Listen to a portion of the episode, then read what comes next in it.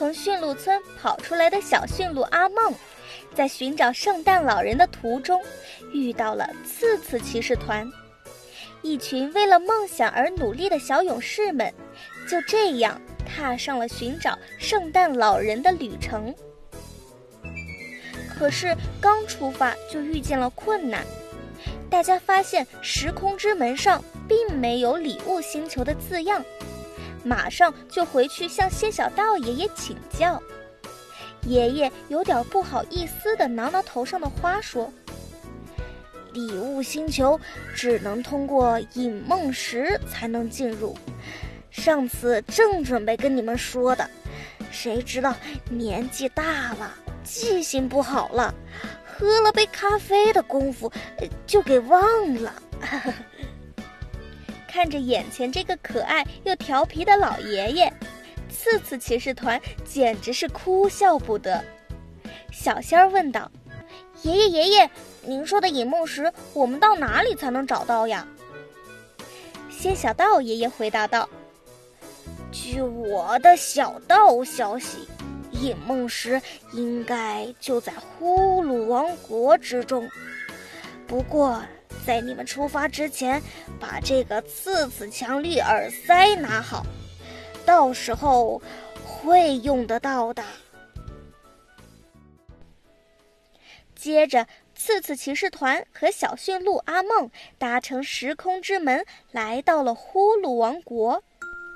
门刚一打开，震耳欲聋的呼噜声此起彼伏，听得让人心神不宁。大家把仙小道爷爷准备的次次强力耳塞塞进了耳朵里，才避免了这呼噜声的扰乱。继续往前走，发现这个王国里到处都是正在酣睡的人。抬头向上看，一个巨大的三角形紫色宝石漂浮在王国中心的顶端。大家走了很久。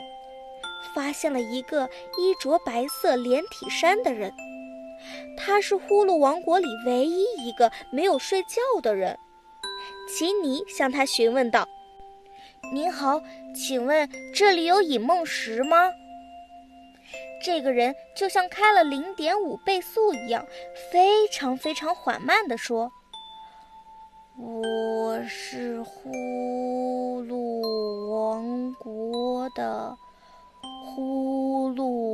神负责采集各种各样的呼噜声，引梦石就是上面的这个紫色宝石。我能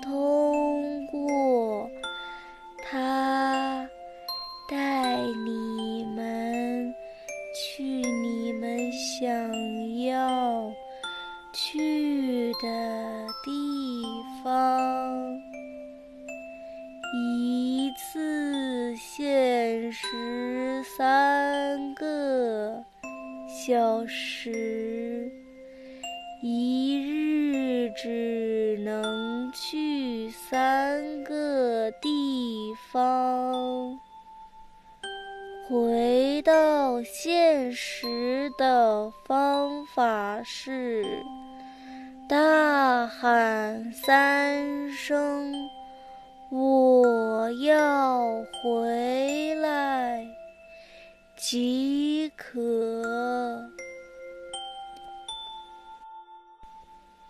大家迫不及待地尝试梦中行的滋味，所以很快就进入了梦乡，开启了第一次旅程。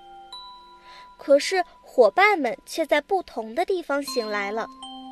奇尼在咖啡王国醒来，这里正在举办着世界顶级的咖啡大赛。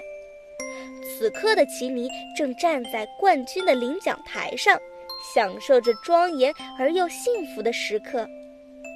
小仙儿在花海中醒来，五颜六色的鲜花散发着淡淡的花香，不由得让人沉醉其中。雷宝在云朵星球上醒来，身边围绕着一群小云朵们，叽叽喳喳地夸耀着自己的雷电技能。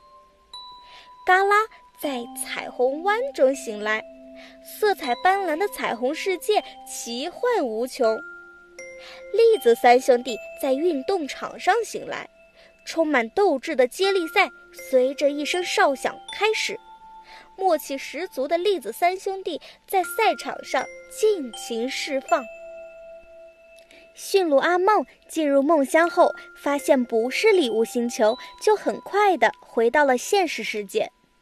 奇尼等人也陆续回来了，只有小仙儿一人还在梦中，怎么唤都唤不醒。奇尼问呼噜神：“怎样才能唤醒梦中的人呢？”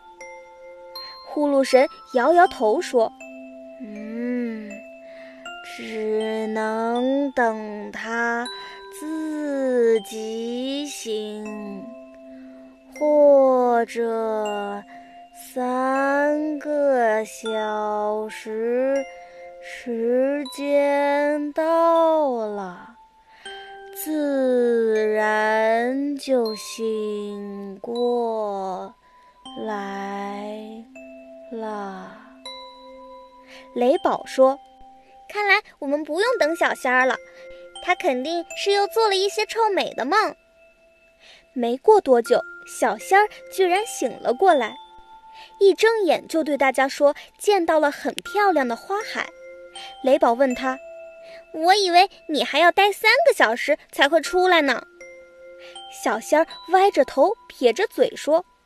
我当然记得要帮阿梦找圣诞老人了，不过这个花海是真漂亮啊！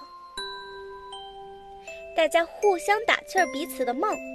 奇尼问道：“呼噜神，那我们怎样才能一起梦到礼物星球呢？”呼噜神回答道：“你们只需要手拉手。”脑海中想着你想见到的事物即可。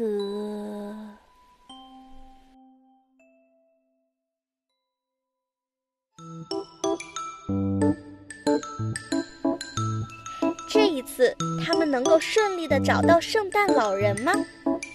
请收听下一集《圣诞老人的礼物》。